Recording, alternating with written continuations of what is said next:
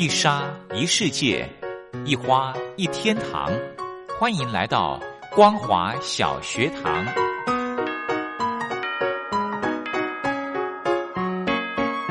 让我们一起学习，一起分享光华小学堂。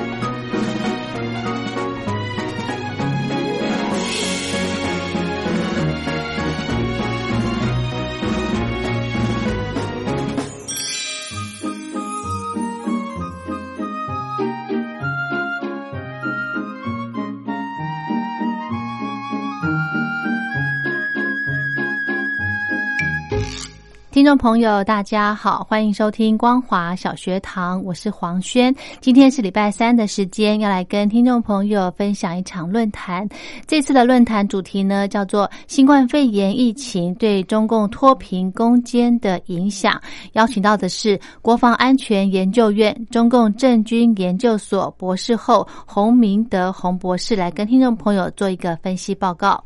在节目进行之前，先来安排一首好听的歌曲。武艺所带来的《等你》，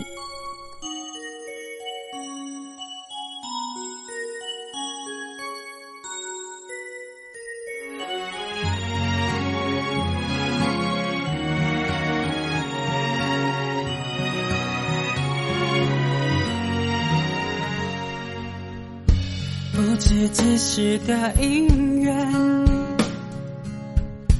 还在等待你的爱。不知几时的等待，换来今生的巧遇。擦身而过又如何？眼神飘过又为何？心灵触动又奈何？又奈何？奇妙的缘分，莫名有没有道理？去追寻还是放下？就让默默的祝福换取，换取无尽的永恒。奇妙的缘分，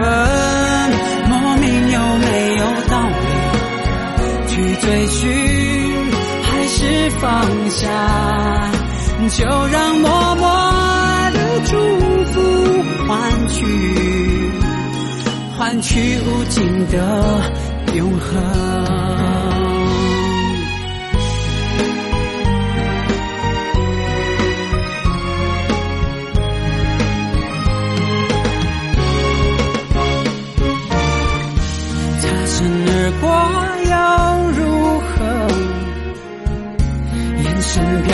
又为何？心灵触动又奈何？又奈何？奇妙的缘分，莫名有没有道理？去追寻还是放下？就让默默的祝福换取。去无尽的永恒，奇妙的缘分，莫名又没有道理？去追寻还是放下？就让默默的祝福换取，换取无尽的永恒。换取无尽的永恒，换取无尽的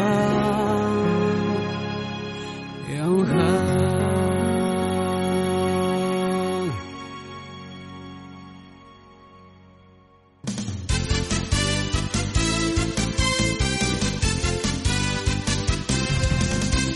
呃，那我今天的报告主题是新冠肺炎对于中国脱贫攻坚的一个影响。那其实这个脱贫攻坚，其实早在二零一三年，呃，习近平在考察这个在湖南考察的时候就已经提出来，就是说，就是所谓的经济的扶贫。那二零一五年则明确提出这个脱贫攻坚的这个任务，也就是说，二零二零年，就是今年要实现这个所谓的贫困人口的全部脱贫，然后贫困县全部摘帽，然后解决这个区域性的整体的一个贫困，然后全面建成小康社会。那这个脱贫攻坚的这个标准，脱贫是一个综合标准，也是所谓一二三。那一是收入，二是所谓的不愁吃不愁穿，三是三保障，呃，义务教育、基本医疗。跟住房安全，那我这边就主要会讨论到这个就是就业收入的部分，还有这个所谓的呃粮食安全的一个部分。那在今年年就是去年年底，也就是今年的这个习近平在这个二零二零年的新年贺词里面就有提到，就是说呃今年是通明攻坚的决胜年，然后呃冲锋号已经吹响，然后李克强也提到了，就是今年要。优先稳就业、保民生，然后要打赢这个脱贫攻坚战。那这个也被外媒认为，就是说中共释出就是呃一个积极的信号，因为在李克强的这个报告里面，他其实呃光脱贫攻坚就提到了八次，然后呃跟脱贫相关的这个词汇也提了三十几次这个部分。那呃，截至到去年年底，未摘帽的这个县有五十二个，然后贫困人口有五百五十一万人。那因为这个脱贫攻坚是攸关，就是能不能够达成这个所谓的全面建成小康社会，也是说中国大陆能不能够实现这个所谓的中共能不能实现这个中华民族伟大复兴的这个中国梦的一个关键。然后再加上本身它在这个经济疲弱，还有受到美中贸易战的影响。而且，新冠肺炎的这个冲击下呢，中国经济其实面临了七八年改革开放以来最严重的萎息萎缩，所以这个严重的冲击这个中国打赢这个脱贫攻坚战。那第第二个关于这个肺炎对于中国经济、就业、民生的一个影响跟冲击。那这一次我们可以看得出来，其实从这个李克强的工作报告里面就有提到，就是说。他特别有提到，就是说今年中国没有设定这个所谓的全年的经济增长目标。那其中保就业跟保保民生是他最中国大陆最先要优先推动的一个目标。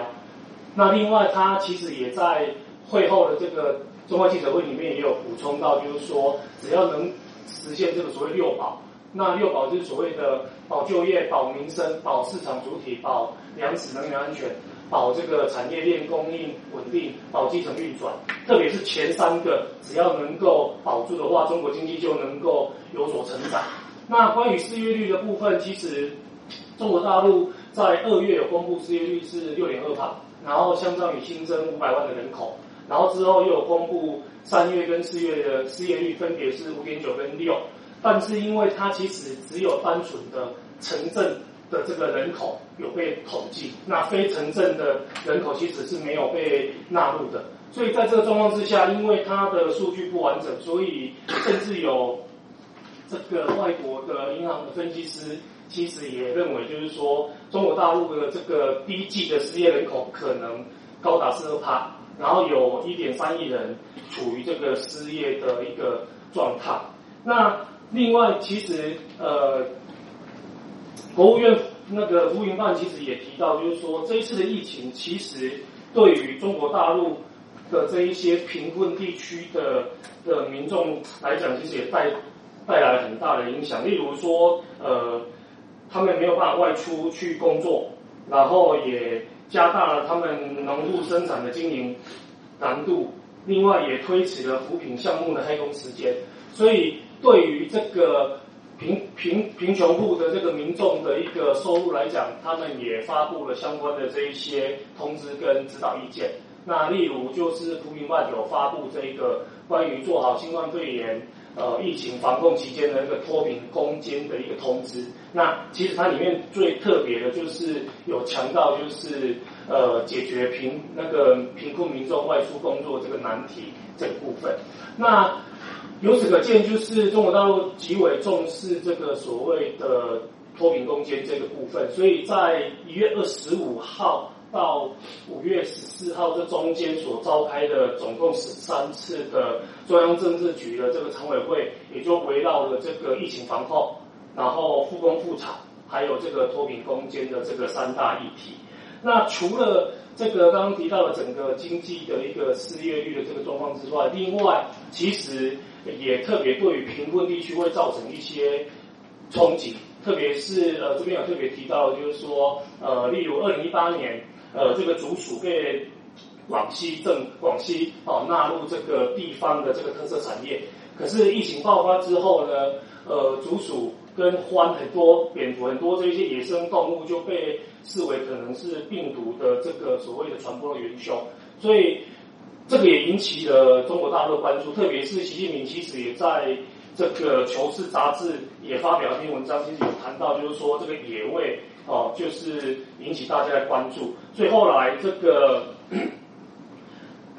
中国大陆就人大就通过了这个所谓的。呃，禁止野生动物交易啊，哦，然后革除滥食野生动物的这个陋习的这个决定，然后同时呢，后来在五月二十九号最新公布的这个国家畜禽遗产呃船原原始目录这个里面也没有把竹鼠纳进去，所以就是竹鼠也也就意味着竹鼠它被视为是禁止饲养跟交易的这个野生动物，那。如此一来，不仅这个会严重的冲击依赖这个养殖竹鼠的品种户，甚至可能会让他们返贫。这个部分，后来又谈到的是呃疫情对于粮食安全的一个影响。那这个部分其实呃以目前资料来讲是还不明显的。那这边有特别提到，就是说新冠肺炎导致一些国家禁止粮食的出口。那所以呃联合国的这个主那个专家也有提到，就是说，呃，各国采取的这个限制的措施可能会呃造成粮食的短缺。那中国本身就是一个粮食的主要进口大国，那当然可能会受到影响。例如越南啊、缅甸啊、柬埔寨啊、哈萨克、俄罗斯这一些国家都有禁止粮食的一个出口。那刚好中国有从这些国家进口粮食。那但是中国官方是宣称，就是现在的这个稻谷小麦库存。量够中国人民吃一年，不会发生这个粮食危机。可是，呃，也有新闻传出来，就是说，中国已经要求相关的这一些业者来囤粮，防止就是武汉肺炎的一个持续蔓延，甚至是爆发第二波疫情，可能会对于食品供应链造成冲击跟影响。那另外，其实这个中国农业农经部的这个副部长，其实在这个农业展望视讯会议里面也有谈到，就是说，虽然中国其实拥有足够粮食来满足国内需求，但是一些譬如说大豆、食用油等仰赖进口的这个农产品，可能受到全球的一个疫情的一个冲击。那所以，但是从这个粮食的这个收获量啊，然后进口。的这些数据可以看得出来，就是说，中国其实的粮食并没有很明显的受到一个冲击，然后再加上就是中国提出的这个所谓的六保里面有其中谈到的保粮食、能源安全，还有在这个胡春华在这个吉林调研的时候也谈到，就是说粮食安全是国家重要的基础，所以他在六保的这个任务里面是处于基础性，然后前提性的地位必须保障好这。显示出中国其实极为重视这个疫情对于粮食安全可能带来影响跟冲击这个部分。那另外这边也顺道谈到，就是说其他灾害其实也严重威胁这个中国的这个粮食安全。第一个是有关于秋瑾菌种的部分，呃，根据就是相关的他们内部的一个报告里面谈到，就是说因为去年其实秋瑾菌种已经在中国落地生根，然后再加上今年。的这个气温升高，所以境外移入这个数量增加，所以二零二零年的这个修行菌虫的这个数目哦，所带来的这个虫害的范围将会超过二零一九年。另外，这个有关于非洲猪瘟的这个疫情，那尽管今年一月到二月中国大陆并没有传出疫情，但是三月之后，其实陆续在九个省市自治区里面有传出这个十七的疫情。显示出这个非洲猪瘟的疫情相当的严峻，但是根据中国大陆五月这个公布的这个消费者物价指数里面有谈提到，就是说，呃，猪资的价格其实是有降低的，降低了百分之八点一。好，所以这个部分，呃，也呼应了就是前面谈到，就是说，尽管它可能带来威胁，但是呃，对于粮食的安全的这个影响还不是很明显。那节目的部分就是，呃，陈鲁习近平在这个决战。决胜的这个脱贫攻坚的作者会的座谈会里面有谈到，就是说这个脱贫攻坚必须如期的实现，没有退路跟弹性。所以呃，我们认为就是尽管疫情对于经济带来很大的一个冲击，那所以但是其实二零二零年这个脱贫攻坚战并不存在失败的空间，也意味着中国大陆它其实会采取更多。相关的一些政策来刺激就业跟保障就业。那另外，它其实最近也提出了这个振兴乡村的这个相关的计划，等于是算是接替着脱贫攻坚之后的一个政策。那再加上先前其实就时常传出地方政府的一个作假的问题。那再加上这个扶贫判的这个主任也谈到，就是说今年的标准不会改变，也不会降低，也不会提高。那尽管中国大陆宣布展开这个所谓的挂牌督战的这工作来解决相关的这些作假问题，但是成效仍有待观察。那可预期就是呃，仍会发生这种所谓的上有政策下有对策下有对策的一个现象，然后出现政府地方政府持续作假的一个情况。以上，谢谢。好的，我们今天的节目就进行到这。如果对论坛的内容有任何的建议想法，非常欢迎您写信到台北北门邮局一七零零号信箱，或者是用电子邮件寄到 lily 三二九小老鼠 ms 四五点 highnet 点 net 给黄轩收。祝福您平安快乐。我们光华小学堂明天同一时间空中再会。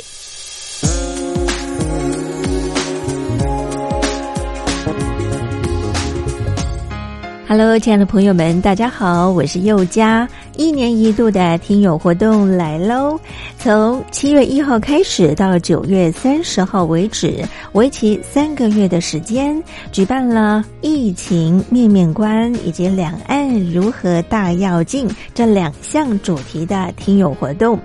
在这一波的新冠病毒肺炎可以说是来势汹汹，大陆首当其冲。那么在这一波的疫情之下呢，大陆的人民感受最深，相信也体会最深。同时呢，也看到台湾医疗卫生及防疫优于全球的做法。邀请亲爱的朋友们，您可以分享自身的看见、体会、感想，或者您的感动。这是第一个议题，疫情面面观。那么第二项的主题呢，就是两岸如何大要进。提到两岸的议题呢，一直是政府跟民间啊最关心的话题了。两岸未来如何发展？如何定位？如何大要进？非常欢迎亲爱的朋友，您可以来信抒发您的感想。只要来信分享集满五封不同的信件内容，就可以参加抽奖活动哦。我们在这次活动里面呢，佑家也准备了非常非常优质的台湾有机的茶叶。像现在呢，要喝到无毒健康的有机茶呢，是非常不容易的。所以呢，佑家希望能够将好东西和好朋友分享。欢迎亲爱的朋友们踊跃来信，来信越多，中奖机会就越大哦。好，来信的时候您可以寄到台北邮政一七零零号信箱，台北邮政一七零零号信箱，或者您也可以透邮电子邮件信箱寄到 l i l i 三二九小老鼠 m s 四五点 h i n e t 点 n e t，也就是 lily 三二九 eight m s 四五打 highnet 打 net。注明是要写给我又加收，又呢是一个宝盖头，里面一个有没有的有，富有的有，家呢是人字边，一代家人的家。同时呢，写明您的姓名、地址、邮编、联络电话及您的年龄相关的基本资料填写完整就可以喽。又家在这里期待您的来信。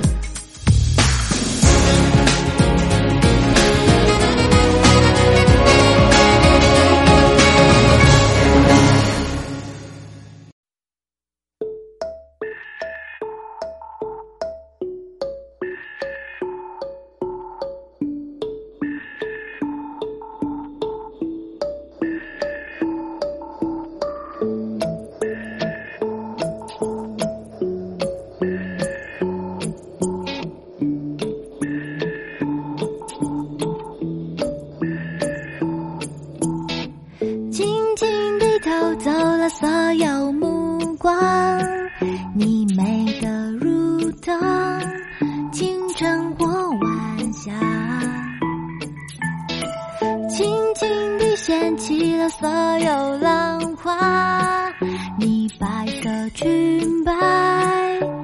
扬起海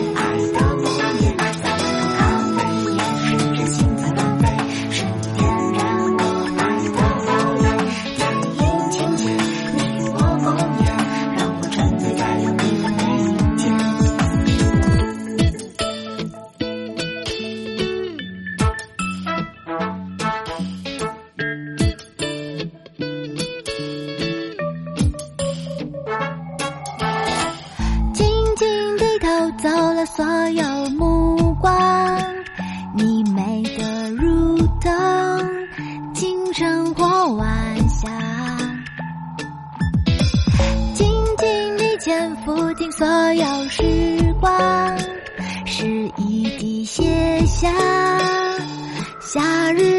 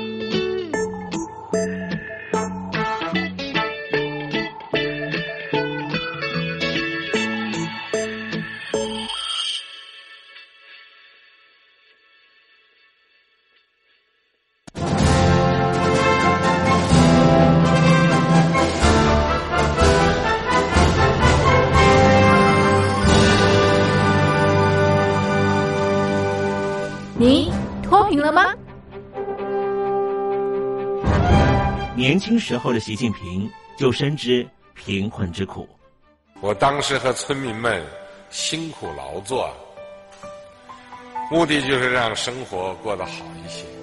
因此，扶贫一直是习近平的重要工作。二零一五年，习近平在中央扶贫开发工作会议上做了二零二零大陆全面脱贫的承诺。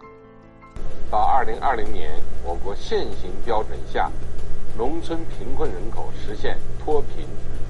是我们的庄严承诺。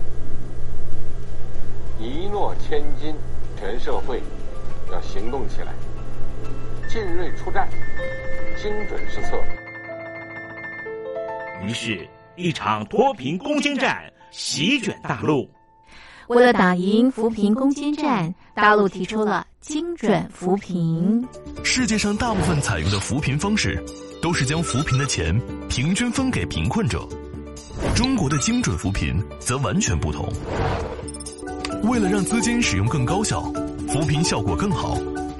中国根据村子的特点，以及每户村民档案记录的不同情况来分配钱，安排不同的扶贫方式。于是，有的村子做起了旅游业，有的村子通过修路大桥，极大的增加了农产品的销量。有些没有工作能力的老人，给他们生活所需资金保障；有些缺乏劳动技能的，给他进行职业培训。中国扶贫就是这样结合村子的特点与个人的情况，以个性化定制为每个贫困户找出脱贫方式。这就是中国扶贫的精准度。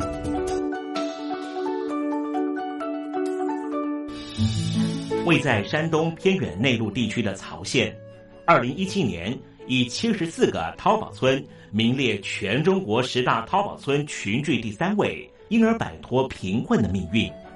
丁楼村是曹县淘宝村的鼻祖，全村有九成多的家庭在家开网店，大多以服装加工业为主，并形成产业，带动周边乡镇跟进发展，连人口都跟着回流。大学生和外出务工青年纷纷返乡创业。二零一六年，丁楼村的全年电商销售额已高达三个亿，产品远销十多个国家和地区。百分之八十以上的人家拥有私家车。从二零一六年到二零一九年，大陆累计发放三千八百多亿人民币，并动员大量人力，全力扶贫。今年就是二零二零年，大陆彻底脱贫奔小康了吗？大陆国务院总理李克强在今年人大会议闭幕后的中外记者会上，他是这么说的：“中国是一个人口众多的。”发展中国家，我们人均年收入的平均水平是三万元人民币，但是有六亿人每个月的收入也就是一千元，一千元，在一个中等城市可能租房都困难。现在又碰到疫情，其中有一位农民工。说他五十多岁了，在外打工三十多年，每年如此，但今年就没有找到工作，全家都陷入困境。唉，第二朋友，你脱贫了？欢迎听众朋友来信分享你的脱贫经验，或者大陆政府脱贫做法与建议。我们准备高端短波收音机要送给您哦。活动从八月一日进行到十月三十一日，请您写下姓名、地址、邮编、联络电话、年龄等基本资料。传统邮件请寄到台北邮政一七零零号信箱，台北邮政幺七零零号信箱，嘉陵东山领收。电子邮件请寄 lily 三二九 at ms 四五点 highnet 点 net，l i l i 三二九 at ms 四五点 highnet 点 net。